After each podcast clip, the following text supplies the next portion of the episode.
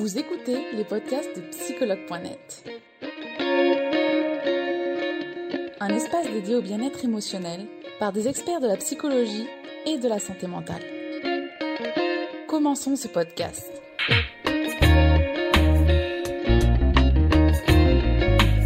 Bonjour Perrine, bienvenue. Bonjour Charlotte.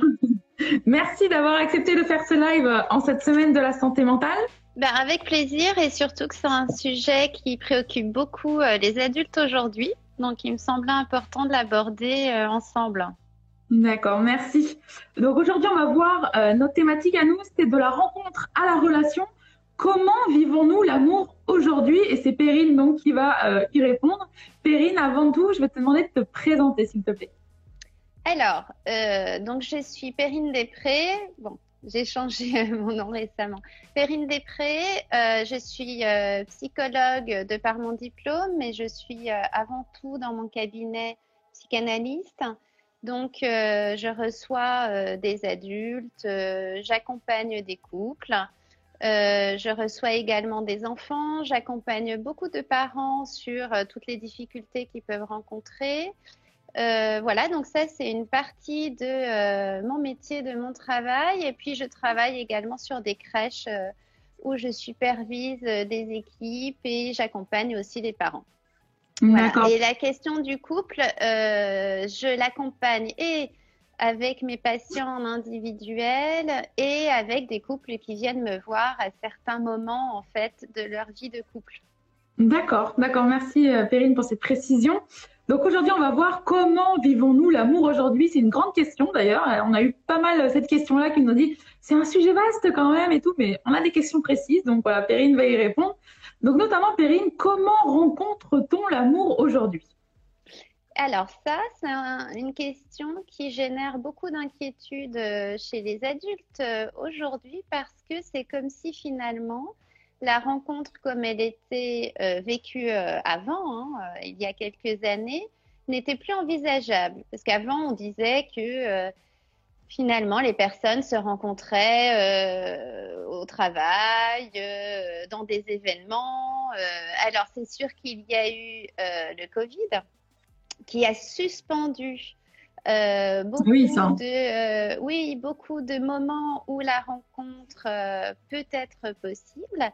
Ça a malmené considérablement les jeunes adultes à ce niveau-là, qui se sont retrouvés tout de même face presque à euh, l'obligation pour certains, hein, s'ils voulaient rencontrer, de passer par les applis, qui n'étaient pas eh forcément euh, un outil qui était utilisé euh, de prime abord. Or, aujourd'hui, c'est comme si dans finalement euh, une pensée collective, pour rencontrer, fallait obligatoirement s'inscrire sur des applis. Et ça pose beaucoup euh, de euh, problèmes finalement pour, bah, beaucoup d'adultes parce que c'est générateur de questionnement, d'inquiétude. et ça, c'est quelque chose qu'on va pouvoir développer ensemble d'ailleurs. D'accord. Alors justement, quelles sont les difficultés finalement dans la rencontre de nos jours? Alors, les difficultés, c'est que justement, euh, depuis qu'il y a cette façon de rencontrer complètement différente, hein, qui passe par un écran comme beaucoup de choses dans notre vie, parce que c'est vrai que l'écran est devenu presque cette interface entre soi et le monde, hein, comme quelque chose d'obligé, où il n'est presque plus envisagé d'être en relation directement avec l'autre sans passer par l'écran. C'est intéressant hein, parce que euh, on l'observe euh, au-delà des applis de rencontre. En ce qui concerne les applis, euh, ce qu'il est important de noter, c'est que euh, le fait même de euh, d'avoir cette profusion de choix, est-ce que c'est un petit peu ça? Il y a eu un déplacement d'une façon que chacun a aujourd'hui dans notre société de consommer. Donc au même titre qu'il y a du choix dans un supermarché, tout d'un coup il y a du choix aussi là sur euh, une appli avec les personnes avec lesquelles il est possible de rentrer en relation, celles qui aussi veulent rentrer en relation avec vous. Est-ce qu'on ne serait pas un peu dans un supermarché? Malheureusement, en fait, ce qui, se, ce qui peut se passer, c'est que les personnes ne sont du coup pas prises en tant que sujet, mais en tant qu'objet. Je vais, je vais m'expliquer là-dessus. C'est-à-dire que euh, parfois, je n'entends même plus le prénom de la personne, c'est même plus humanisé mais c'est le rendez-vous du lundi midi. Et puis parfois, il y a le rendez-vous aussi du lundi soir. Et puis, mais bon, en même temps, comme ils sont parfois en discussion avec d'autres, bah, il y a le café euh, du mardi.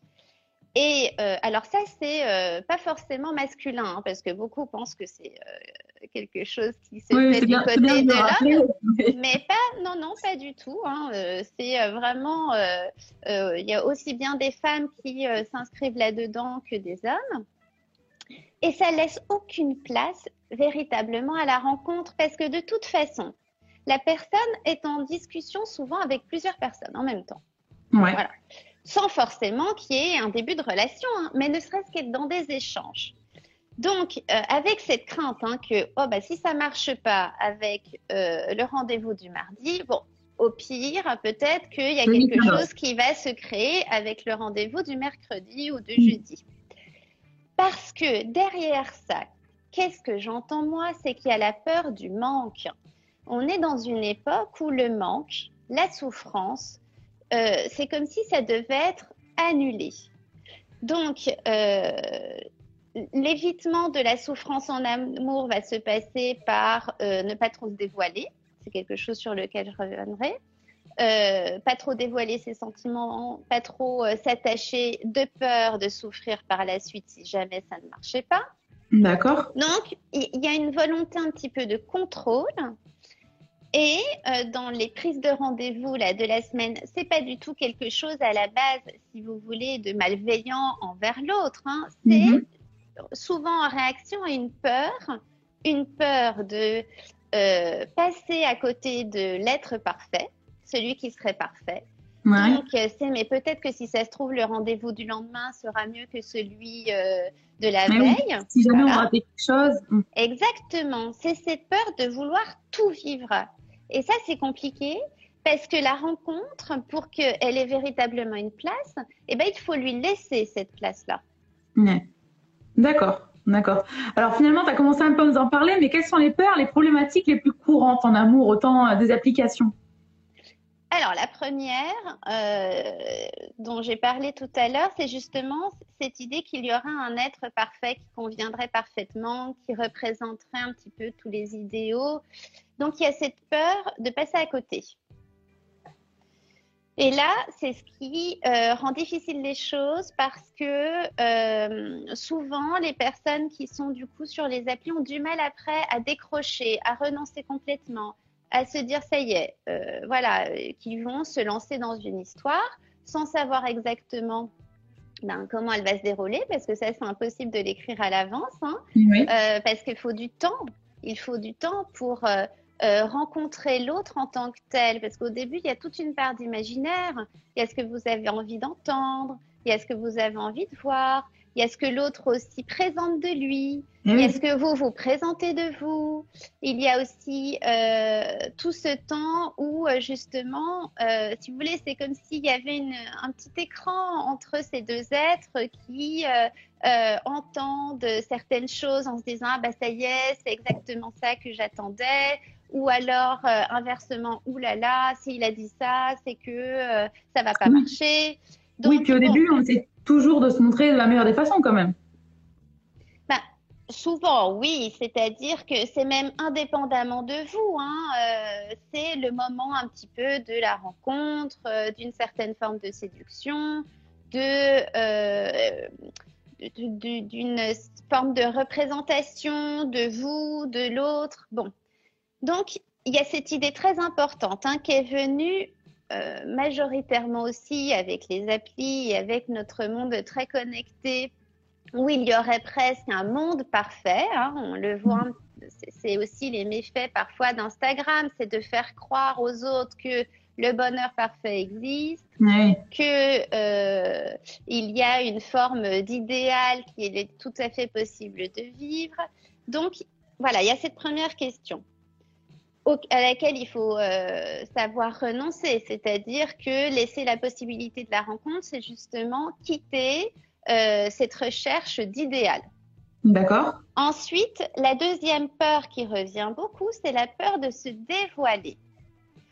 pourquoi la peur de se dévoiler? Parce que euh, il y a des pratiques qui sont liées aussi euh, aujourd'hui aux applis, mais pas que, qui est qu'il y a une crainte que l'autre tout d'un coup mette fin à la, à la relation sans qu'il y ait véritablement euh, d'explication. Eh oui, donc il y a le ghosting. Il y a euh, le fait que euh, c'est comme si finalement il fallait toujours être un petit peu sur la réserve, ne pas faire confiance tout de suite, euh, être dans une forme de vigilance. Hmm. Donc, tout est sous contrôle et cette peur, elle est de plus en plus présente aujourd'hui chez les adultes lors de ces rendez-vous. D'accord. Et Périne, du coup, est-ce que c'est pas finalement la peur d'être vulnérable aussi? Ah bah de toute façon, euh, et ça c'est une autre peur euh, que je voulais aborder, c'est que vraiment la question aujourd'hui de la souffrance, c'est une, une question qui euh, finalement voudrait être annulée par plein de, plein de gens. C'est-à-dire qu'il faudrait que l'amour se soit toujours assuré dès le départ, qu'il ne puisse pas y avoir de chagrin d'amour, qu'il euh, n'y ait pas de déception, que le chagrin en lui-même faudrait qu'il disparaisse tout de suite.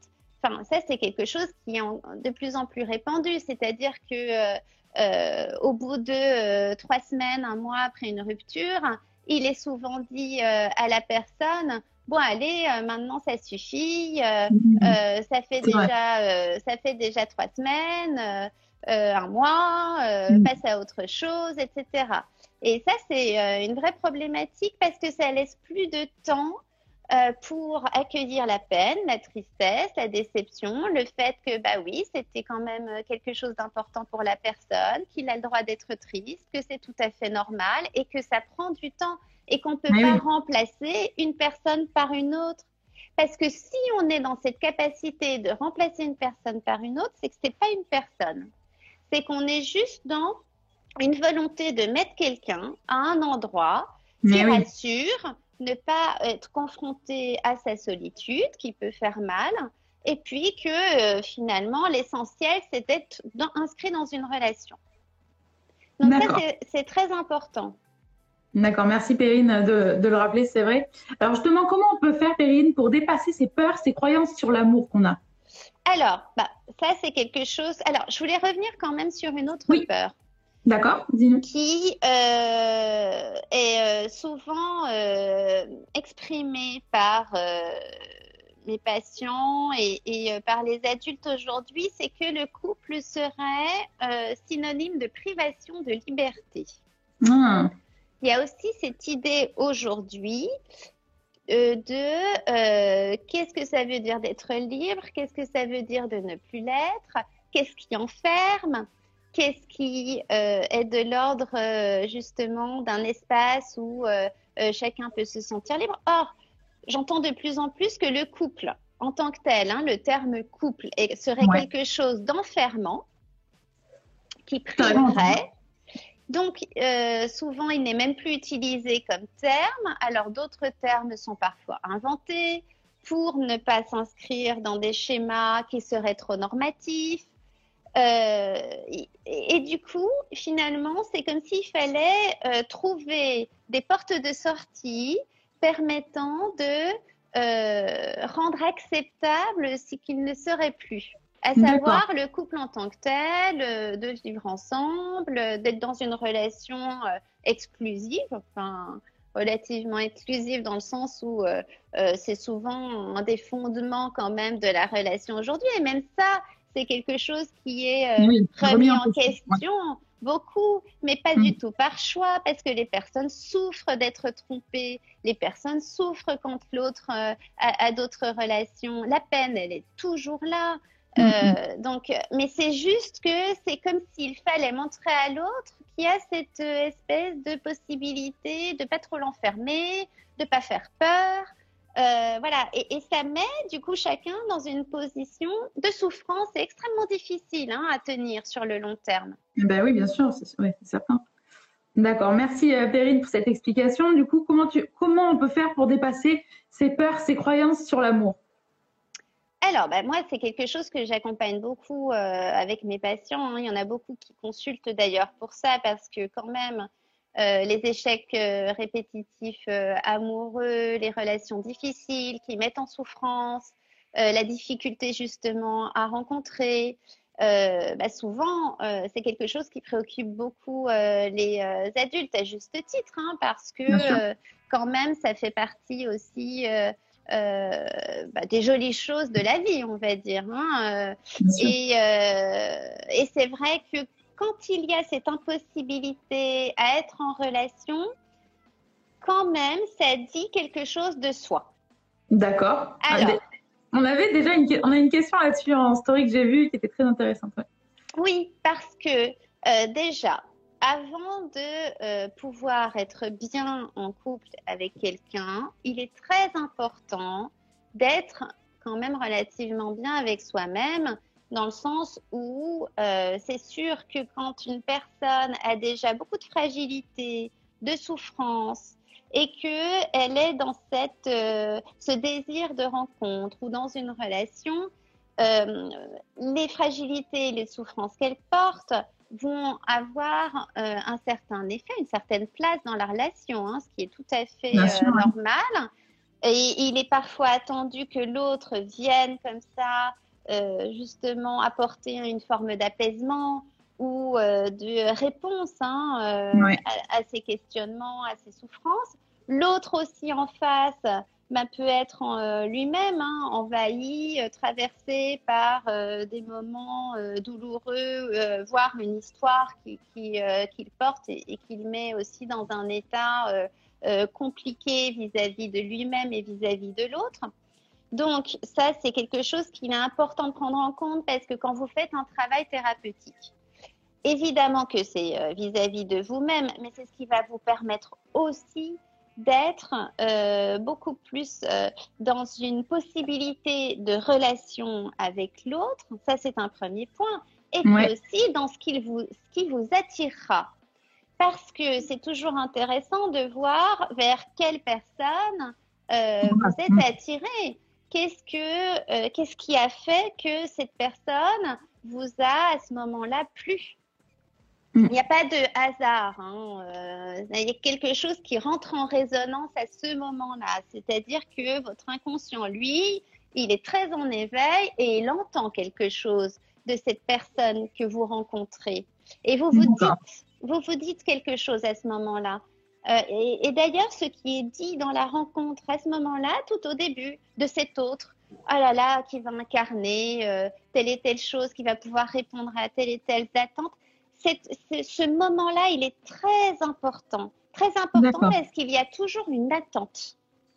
D'accord. Une attente dans euh, ce qui s'est dit tout au début de la relation vis-à-vis de ce nouveau partenaire. Donc, euh, en thérapie, c'est quelque chose qu'on travaille beaucoup de la représentation de soi, la représentation d'autres, parce que le couple, ça dépend de plein de choses. Hein. Ça dépend de quelle représentation vous avez de vous-même.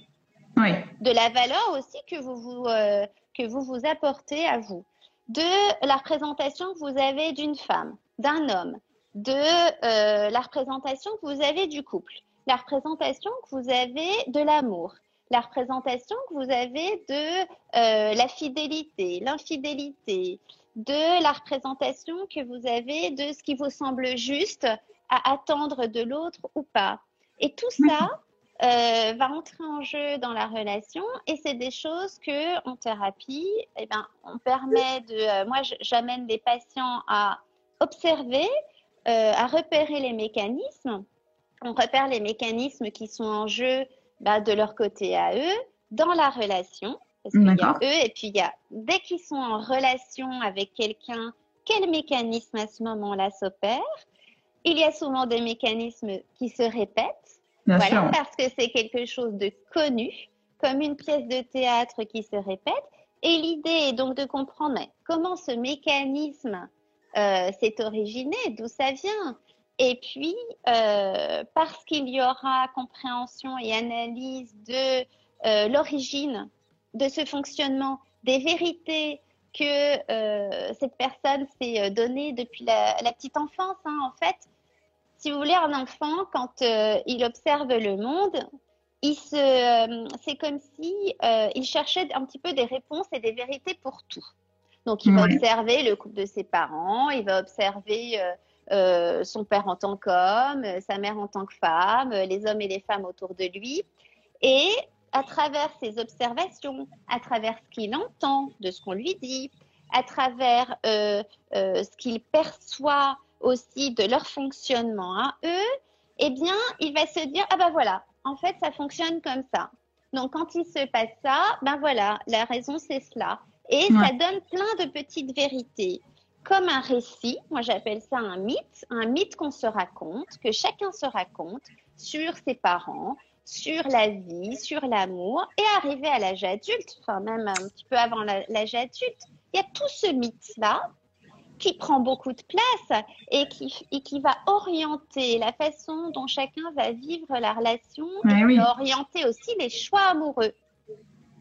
D'accord. Vers qui on a attiré finalement, et c'est pour ça que parfois certaines personnes se disent à chaque fois pourquoi je répète toujours le même schéma et j'arrive pas Bien à m'en.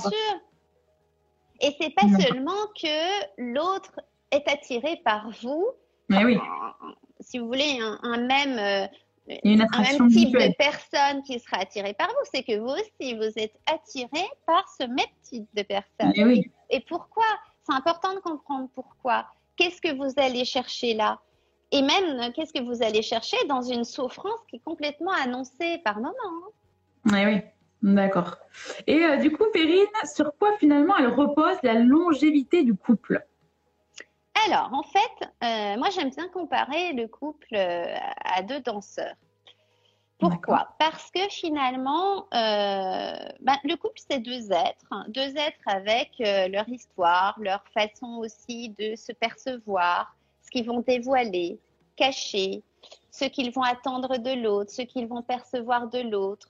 Euh, et c'est comme si, au fur et à mesure de cette relation, euh, ils allaient inventer une danse qui sera la leur, avec leurs pas qui s'harmonisent, qui se, euh, qui se placent à des endroits qu'ils connaissent à un moment donné presque à l'avance. C'est ça que mm. j'appelle les schémas répétitifs, c'est-à-dire que presque les disputes surgissent euh, pour les mêmes choses, de la même façon. Chacun va réagir de la même façon. Voilà. Donc, c'est une, une, sorte de chorégraphie finalement. D'accord. Euh, que euh, ces deux êtres vont mener ensemble.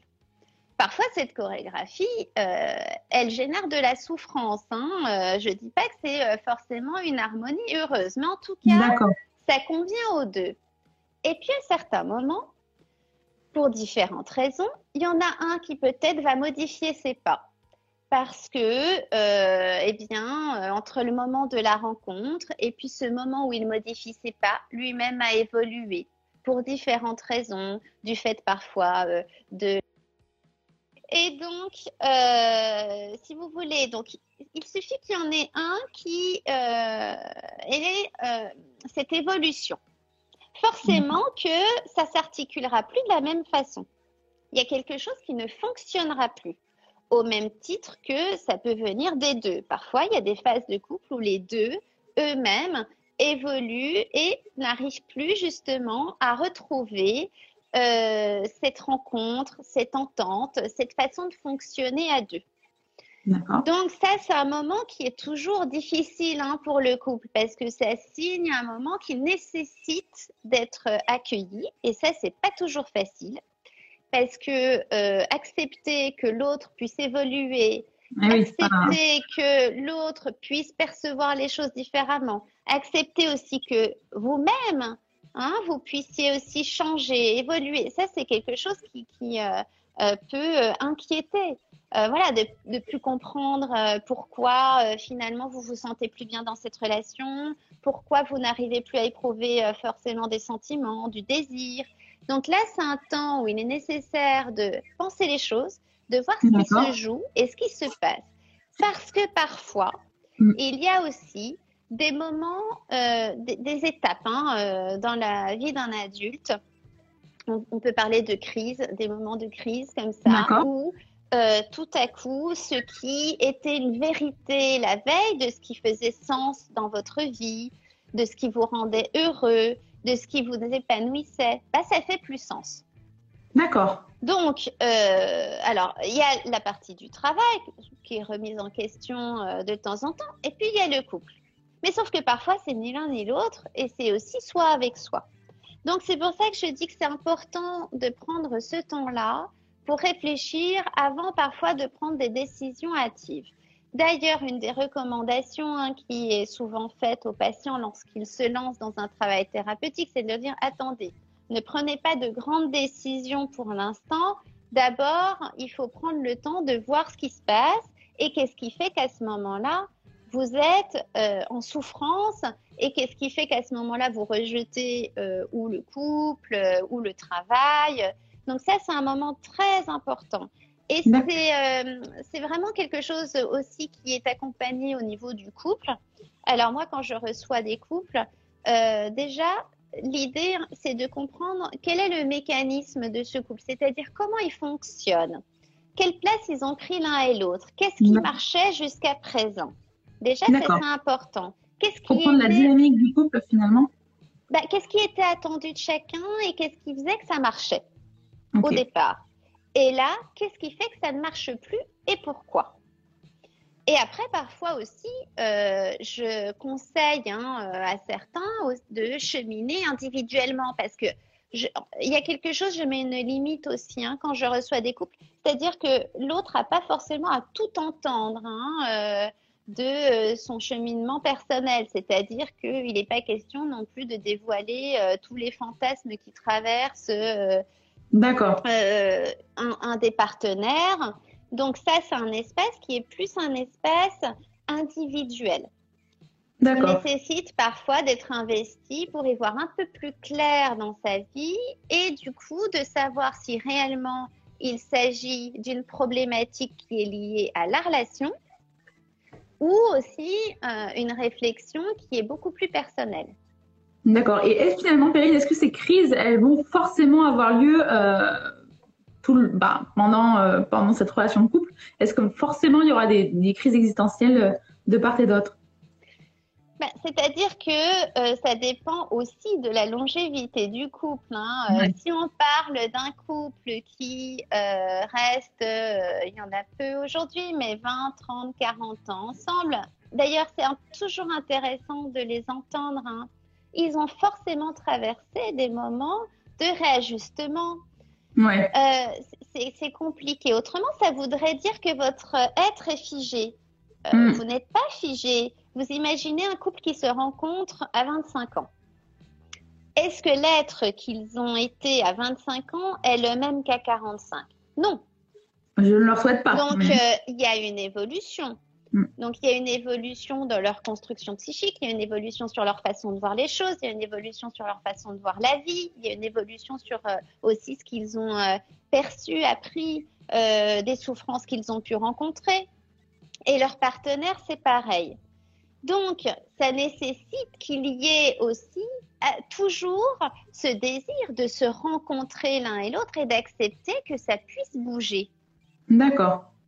voyez? Et, de, et surtout de s'entendre sur le fait que, bon, euh, ça bouge et est-ce que ça correspond toujours à euh, ce qui finalement rend heureux les deux partenaires ou ce qui les satisfait, sachant que euh, chaque couple est singulier, hein, c'est-à-dire que deux partenaires, c'est deux personnes différentes et elles créent leur relation à elles. Donc, euh, c'est important de prendre en compte le fait que euh, euh, ce qui correspond à un couple ne correspondra pas du tout à un. C'est chaque couple qui doit trouver aussi son équilibre, ses solutions, ses réponses, et que ça, ça nécessite d'être pensé finalement tout au long de la relation. Mais oui. Rien n'est acquis, jamais. même les déclarations d'amour, hein, parce que les déclarations d'amour, c'est quand même quelque chose qui est dit à un instant T. C'est quelque chose que vous ressentez à ce moment-là, où vous éprouvez de l'amour pour quelqu'un. Dire à une personne, en dehors d'un parent avec ses enfants, mais dire à une personne que vous l'aimerez toute sa vie, c'est mentir parce qu'en fait, déjà, vous ne savez pas si l'autre, il va pas évoluer de telle façon que euh, cet autre, vous le reconnaîtrez plus forcément comme quelqu'un qui va générer en vous de l'amour. Mm. Il n'est pas figé. Et vous-même, vous n'êtes pas figé. Donc, c'est important de prendre en compte le fait que euh, il y a quelque chose qui euh, se dit à un instant, qui est dans le présent. Et ça, déjà, c'est important, le présent, de savoir vivre dans le présent, de savoir justement si cette relation-là, aujourd'hui, elle vous satisfait ou pas, pourquoi elle vous satisfait pas, et de pas vous dire oui mais dans cinq ans ça ira, parce que ça vous n'en savez rien, euh, ça dépend du chemin que vous faites vous, du chemin que fera l'autre, et il y a quelque chose d'incontrôlable là-dedans. Bien sûr, bien sûr. Merci Perrine déjà d'avoir répondu à toutes ces questions. Euh, on va passer à une seconde partie maintenant, qui est la partie des questions utilisateurs. Alors, on va regarder ensemble ce qu'il y a. Euh, alors, on va aller jusqu'au début.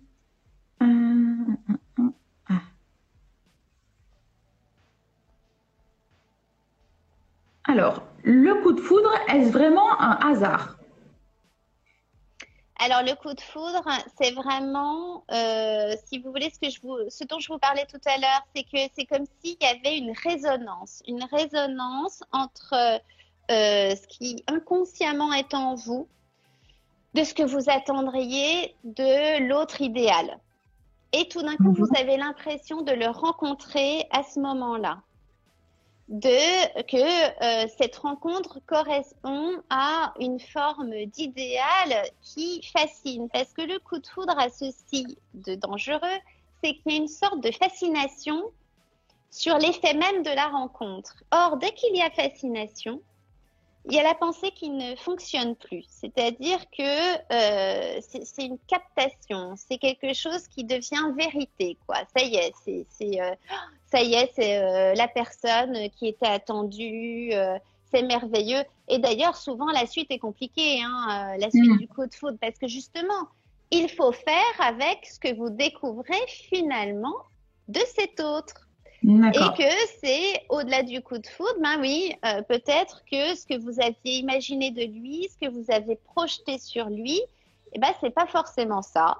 Il y a peut-être des nuances, il y a peut-être des aspérités.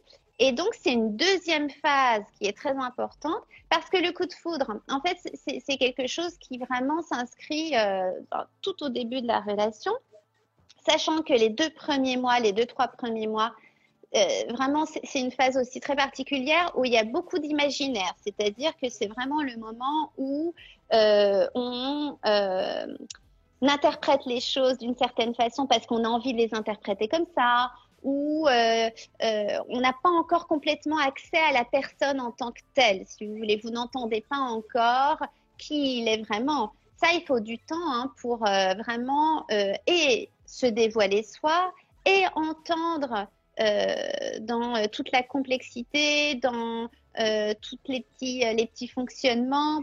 Qui, qui, est la personne en face. Et c'est pour ça que souvent, il y a des ruptures qui interviennent au bout, par exemple, de deux ans. Parce que c'est vraiment le temps, deux ans aussi, euh, où euh, bah, chacun euh, apprend à se connaître, voit véritablement comment chacun fonctionne. Et c'est là où la réalité prend plus le pas sur l'imaginaire. D'accord.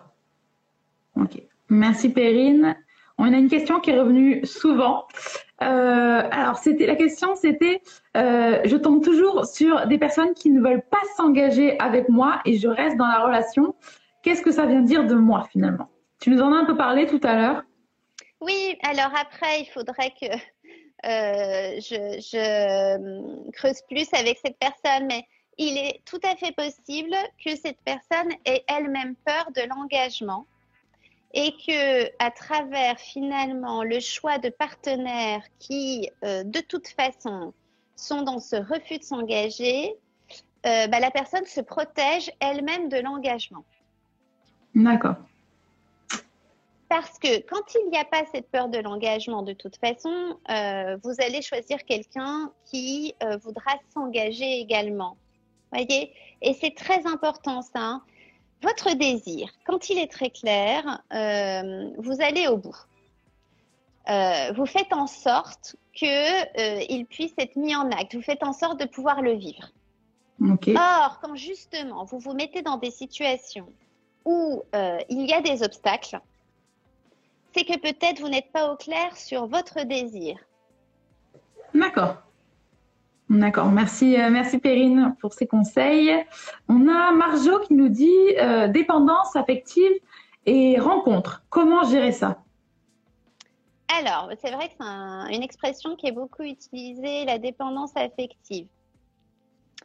Alors, la dépendance affective, moi, je vais la rattacher à ce que je disais tout à l'heure concernant la peur du manque, la peur de la solitude, la peur aujourd'hui, finalement, de se retrouver aussi euh, presque face à soi-même parce qu'il n'y aurait pas les ressources pour. Ce qui arrive, hein, euh, tout à fait, parce qu'il y a une relation fusionnelle, euh, par exemple, aux parents qui n'a pas été rompue, et que du coup, cette relation fusionnelle est transposée sur la relation avec le partenaire où il doit comme ça en permanence euh, rassurer, manifester de sa présence et de son amour. Euh, la dépendance affective, elle se manifeste, si vous voulez, quand euh, l'autre n'est plus une personne en tant que telle, mais qu'il doit venir comme combler un manque qui est vraiment quelque chose lié à son histoire très personnelle. Hein, donc, ça, c'est vraiment à creuser avec la personne parce que ça peut être sur, comme je vous le disais, une relation fusionnelle à la mère, par exemple, qui n'a pas été euh, dépassée et qui, du coup, fait que euh, c'est compliqué quand vous êtes dans une relation de collage encore aux parents, de pouvoir exister soi. D'accord. Donc, la première étape, de toute façon, quand on observe un mécanisme comme celui-là, c'est d'aider le patient, la personne, à pouvoir exister, elle, juste avec elle-même. D'accord. Ce qui la met tant en fragilité dans cette forme pour elle de solitude, voire d'abandon qui se répète. Alors peut-être qu'il y a eu aussi dans l'histoire des vécus d'abandon, hein, euh, de euh, moments où euh, il y a eu une rupture dans le lien, où la personne n'a pas été portée comme il l'aurait fallu, de façon sécurisante, par ses parents, même psychiquement. C'est-à-dire qu'il y a des parents qui sont présents physiquement, mais qui pour autant ne rassurent pas hein, psychiquement euh, l'enfant qui, devenu adulte, est en permanence dans cette espèce de fragilité, de besoin de réassurance, à demander à l'autre en permanence qu'il rassure sur le lien, sur euh, le fait que bah, la personne existe. Parce que se sentir exister seul, ça peut sembler euh, simple comme ça, hein, mais, je peux vous assurer que euh, beaucoup d'adultes ont du mal à se sentir exister seuls. D'ailleurs, regardez, il suffit de voir Instagram et à quel point euh, aujourd'hui, il y a quand même ce besoin d'être validé par d'autres, hein, euh, de plus en plus. Hein. Donc, ça montre quand même que il y a beaucoup de choses de soi euh, d'un sentiment d'existence, d'un sentiment d'avoir euh, une place dans le monde qui devrait passer par d'autres. D'autres qui valident que oui, oui, vous pouvez exister, oui, oui, vous êtes quelqu'un de bien, oui, oui, euh, vous méritez d'être aimé. Enfin, toutes les questions finalement que beaucoup peuvent se poser et qui vont se retranscrire dans la relation amoureuse avec en face des personnes en plus qui, parce que souvent, hein, les personnes qui ont besoin d'être rassurées ne choisissent pas forcément en face une personne qui va les eh rassurer aussi. C'est ça, en fait, ouais. Donc, euh, ça fait flamber le mécanisme. Hmm. D'accord. Donc, il y a ça aussi à accompagner, c'est-à-dire qu'une personne qui se sent dans cette forme de dépendance affective, aussi, il faut s'interroger sur quel partenaire elle va choisir et qu'est-ce qui se passe à ce moment-là? D'accord. Ok. Merci Perrine. Euh, alors, il y a Mary qui nous dit aussi que faire quand notre partenaire a peur de l'engagement? Décidément, cette peur de l'engagement revient. Eh oui, oui, parce que c'est une vraie question aujourd'hui. Parce que de toute façon, si euh, vous écoutez un petit peu, les gens ont peur de s'engager dans leur travail, euh, les gens ont peur. Enfin, il y a vraiment hein, euh, la question de la liberté aujourd'hui, de ce que ça veut dire, c'est très problématique. Alors, que faire? Bah Déjà, il faut comprendre, il faudrait qu'il. Est-ce qu'il sait déjà, lui, pourquoi il a peur de l'engagement? Voilà, qu'est-ce que ça évoque chez lui? Et qu'est-ce que ça évoque chez la personne qui justement est en demande de ça? Qu'est-ce qu'elle attend derrière euh, euh, engagement? Qu'est-ce que ça veut dire? Est-ce que s'engager, c'est vivre ensemble? Est-ce que s'engager, c'est se marier? Est-ce que s'engager, c'est avoir des enfants? Est-ce que, enfin, c'est euh, beaucoup de questions qui sont très liées aussi au couple en question.